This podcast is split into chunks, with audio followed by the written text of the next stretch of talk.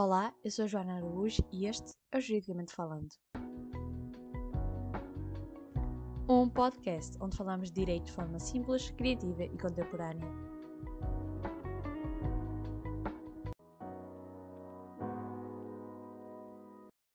Mais um episódio deste podcast, o episódio de novembro, já está no ar e vamos falar sobre parcerias.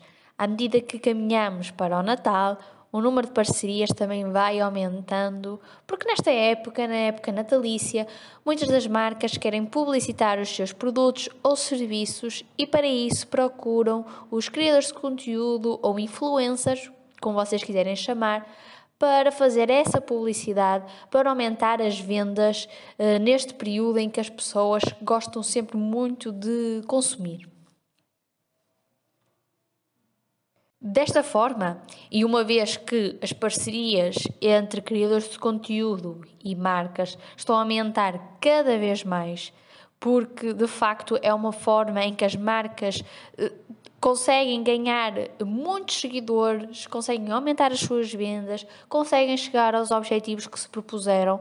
Por isso é uma boa técnica de marketing, tanto para as marcas, tanto para os criadores de conteúdo ou influencers que conseguem eh, aqui uma, uma vantagem económica ao fazer estas parcerias, porque é uma forma que eles têm de ganhar o seu rendimento mensal primeiras parcerias que se foram desenvolvendo nas redes sociais eram parcerias assim feitas de uma forma pouco formal, com pouca informação sobre o assunto, nem os criadores de conteúdo nem as marcas estavam muito habituados a este tipo de publicidades, mas hoje, passado alguns anos, toda a gente já sabe que é uma parceria, a maior parte dos criadores de conteúdo fazem, todas as marcas já tiveram uma experiência com influenciadores, por isso o termo parceria já não é um termo ou uma técnica eh, desconhecida. Pelo contrário, todos os dias que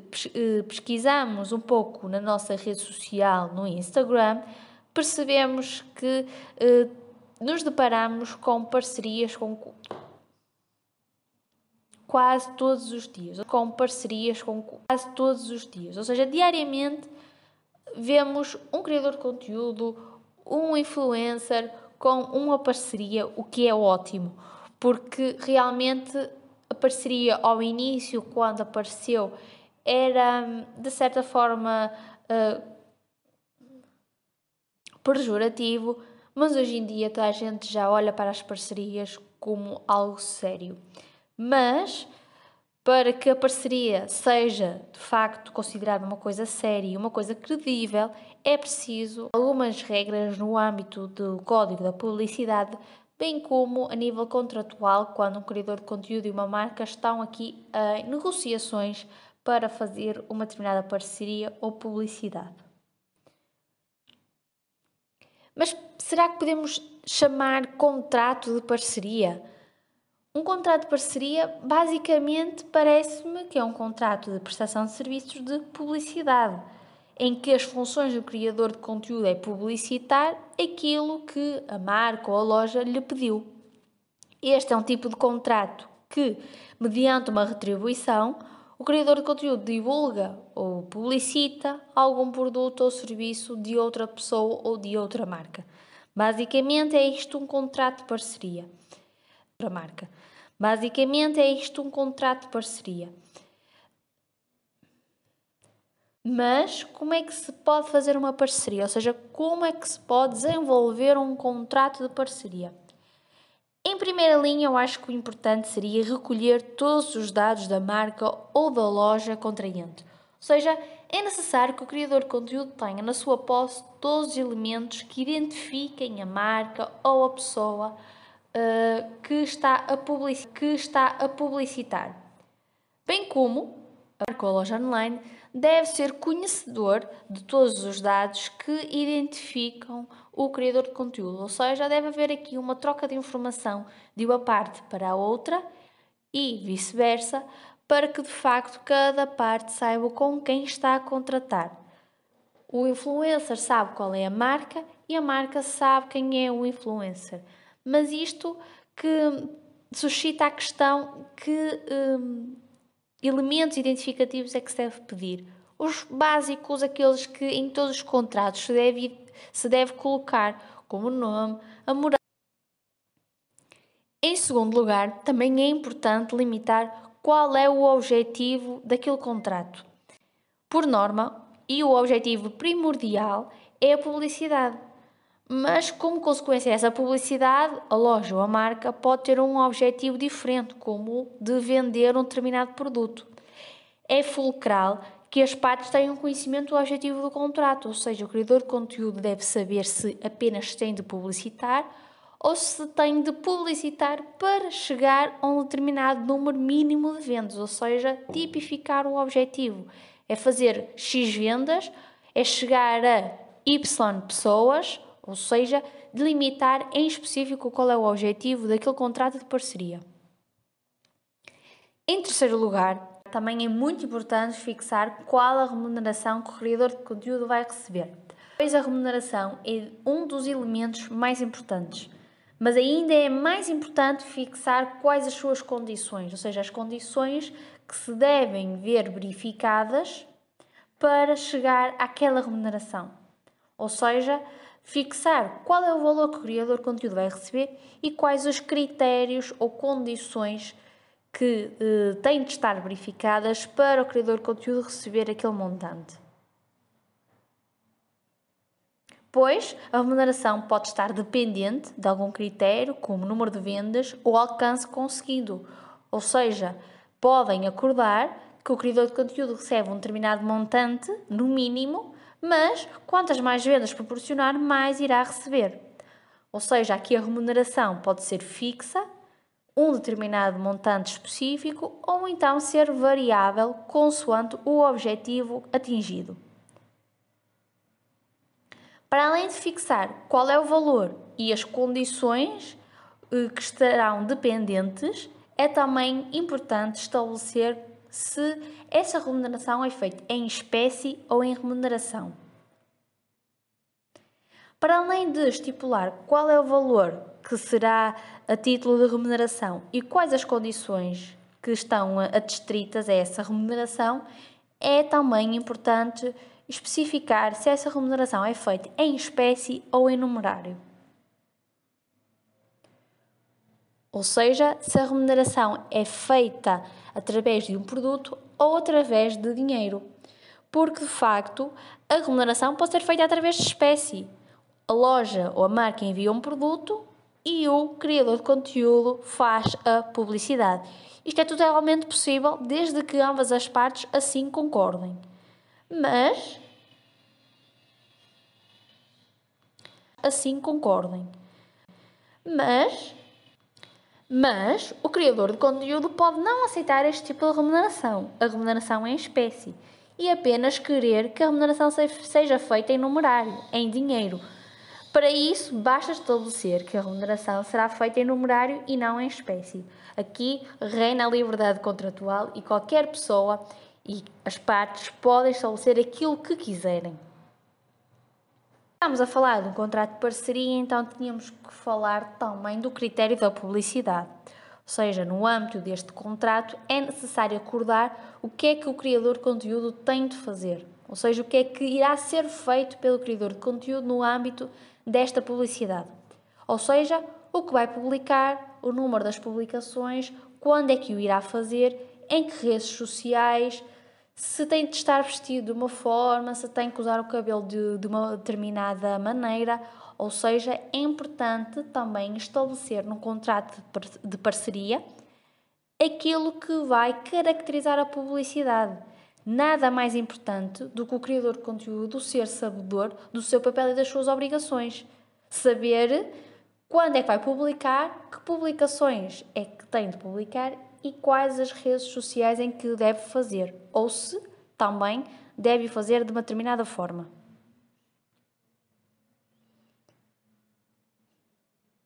Isto tudo são condições que a loja online ou a marca irá impor ao criador de conteúdo.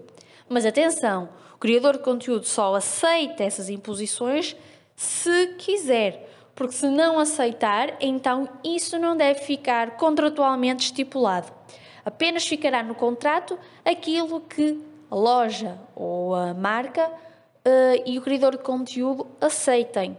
Se por acaso a marca impuser uma determinada conduta, mas o criador de conteúdo não concorda, não quer fazer isso, então isso não deve ficar estipulado, porque apenas fica estipulado aquilo que parte de um acordo de vontade de ambas as partes. Para além disso, no momento pré-contratual, ou seja, no momento das negociações, é importante que ambas as partes delimitem algumas condições gerais. Estas traduzem-se, por exemplo, na fixação de um caminho a seguir quando alguma coisa ou evento acontece e as partes não estavam à espera. Por exemplo, será sempre necessário fixar o e-mail pelo qual devem enviar qualquer comunicação.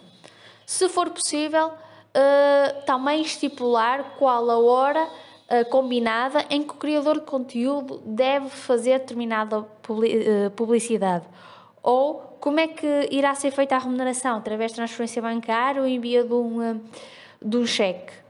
A duração do contrato. O que fazer se ambas, se ambas as partes quiserem acabar com a parceria antes do fim previsto? Antes seria pontual ou tem um caráter duradouro? são informações que são necessárias discutir no momento pré-contratual, no momento das negociações, para depois estabelecer e tipificar no contrato de parceria. São sempre questões que nunca pensamos que pode acontecer, mas que podem acontecer, por isso têm que ser pensadas e têm que ser estipuladas. Porque pode acontecer perfeitamente que, à última da hora, o criador de conteúdo não tenha acesso às suas plataformas e tem que comunicar à marca ou à loja online de que não consegue fazer a parceria. Então, é necessário estabelecer um meio de comunicação que seja eficaz entre as partes. Se o meio de comunicação que for estipulado for o e-mail, então o criador de conteúdo tem que uh, entrar em contacto através de e-mail. Se porventura entrar através uh, entrar em, em contacto através do Instagram e o que está estipulado é que deve ser através de e-mail, então essa comunicação não vai produzir efeitos, porque o que foi estipulado foi o e-mail e não foi mensagem direta no Instagram. Para além disso, é importante estipular, por exemplo, o meio de comunicação, porque uh, é importante que tanto uma parte como outra esteja atento àquele meio de comunicação para receber efetivamente as comunicações da outra parte, para estar atento àquele e-mail, para estar atento à caixa de mensagens do Instagram caso receba alguma comunicação que possa alterar a publicidade em si. No final, é preciso reduzir tudo a escrito. Ou não. Cabe às partes decidir se querem ou não reduzir o contrato escrito em documento mais formal ou se pretendem que a relação seja estabelecida de uma forma mais informal, através de e-mail ou através de mensagens. O que eu acho importante é que cada uma das partes esteja bem ciente dos seus direitos e obrigações durante uma parceria e, se achar necessário tirar apontamentos ou exigir contrato escrito, deve o fazer, para que a parceria corra da melhor forma e que eh, cada um esteja ciente daquilo que vai fazer e daquilo que vai receber. Por último, e se calhar o mais importante, a dica mais importante deste podcast é que venha em um último, para deixar um bocadinho de suspense. Assim, o que é mais importante é o criador de conteúdo avaliar se a publicidade é possível de ser feita ou não. Pois existem certos tipos de publicidade que não são possíveis, ou seja, que violam a lei da publicidade. Como, por exemplo, a publicidade de bebidas alcoólicas que incentivem a consumos excessivos, no âmbito do artigo 17, número 1, a linha B da Lei da Publicidade Nestes casos, é o criador de conteúdo que tem a obrigação de verificar se a publicidade pode ser feita ou não. Por muito que a loja online, física ou marca exija que o criador de conteúdo faça a publicidade de uma certa forma, é o criador de conteúdo que tem de verificar se essa determinada forma é possível ou não. Pois, se essa publicidade for contra as regras da publicidade, o criador de conteúdo pode ser eh, penalizado, pois pode-lhe ser aplicado uma coima. Sempre que o criador de conteúdo verifique que determinada publicidade que a marca pediu viola as, as regras da publicidade, deve recusar-se. Pois é o criador de conteúdo que, em última análise, será sempre o responsável pelaquela publicidade, porque é o agente que praticou aquela publicidade e, por isso, assume todos os erros, todas as responsabilidades decorrentes da mesma. Ainda no âmbito da publicidade, é sempre necessário que esta seja lícita, ou seja, de encontro com a lei. Ou seja, não pode existir publicidades que estimulem ou façam apelo à violência, que tenta encontrar a dignidade da pessoa humana, que utilize linguagem obscena, que utilize sem autorização uh, dessa pessoa a imagem dela, que contenham discriminação em relação à raça, língua, território, religião ou sexo. Também é necessário que essa publicidade seja identificável, ou seja, que esteja identificada como publicidade, seja através de uma hashtag ou através de uma, de uma, de uma pequena frase. Esta publicidade não deve ser oculta ou dissimulada, ou seja, uh, integrar a publicidade na rotina diária para que as pessoas não percebam que aquilo é uma publicidade, porque isso também vai, uh, vai violar uh, as regras da publicidade. Ou seja, a publicidade deve ser feita e deve ser comunicada ao seu destinatário de que se trata de uma publicidade e não de uma rotina normal do criador de conteúdo eh, de um produto que ele adquiriu. Sempre que for uma publicidade, tem que ser identificada e não pode ser oculta nem dissimulada. Para além disso, tudo que vocês disserem, tudo o que o criador de conteúdo diz numa publicidade deve ser verdade e não podem deformar qualquer facto. Verdade e não podem deformar qualquer facto. A par disso, serão sempre proibidas as publicidades que encorajem comportamentos prejudiciais à saúde e à segurança do consumidor, que incentivem diretamente menores, uh, explorando sua inexperiência, a adquirir um determinado produto ou serviço. A publicidade a tratamentos médicos e a medicamentos que apenas possam ser obtidos mediante receita médica mediante receita médica, proibida a publicidade de bebidas alcoólicas, ao tabaco ou a qualquer tipo de material pornográfico em estabelecimento de ensinos. E por último, é proibida a publicidade a veículos automóveis que contenha situações ou sugestões de utilização de veículos que possa pôr em perigo a segurança pessoal do utente ou de terceiros.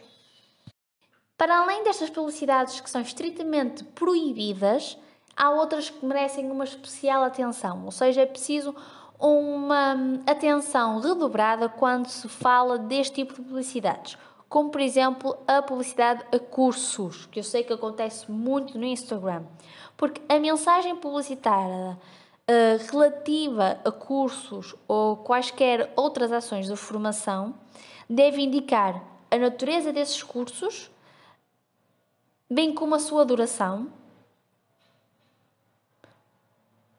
Ou seja, há tipos de publicidades que merecem uma especial atenção e que devem eh, responder a determinados requisitos que a lei impõe. Consultar sempre o Decreto-Lei nº 330-90 de 23 de outubro, em que lá estipula todas as regras da publicidade e podem verificar se a publicidade que vais fazer se viola alguma regra ou se merece uma especial atenção devido ao seu objetivo.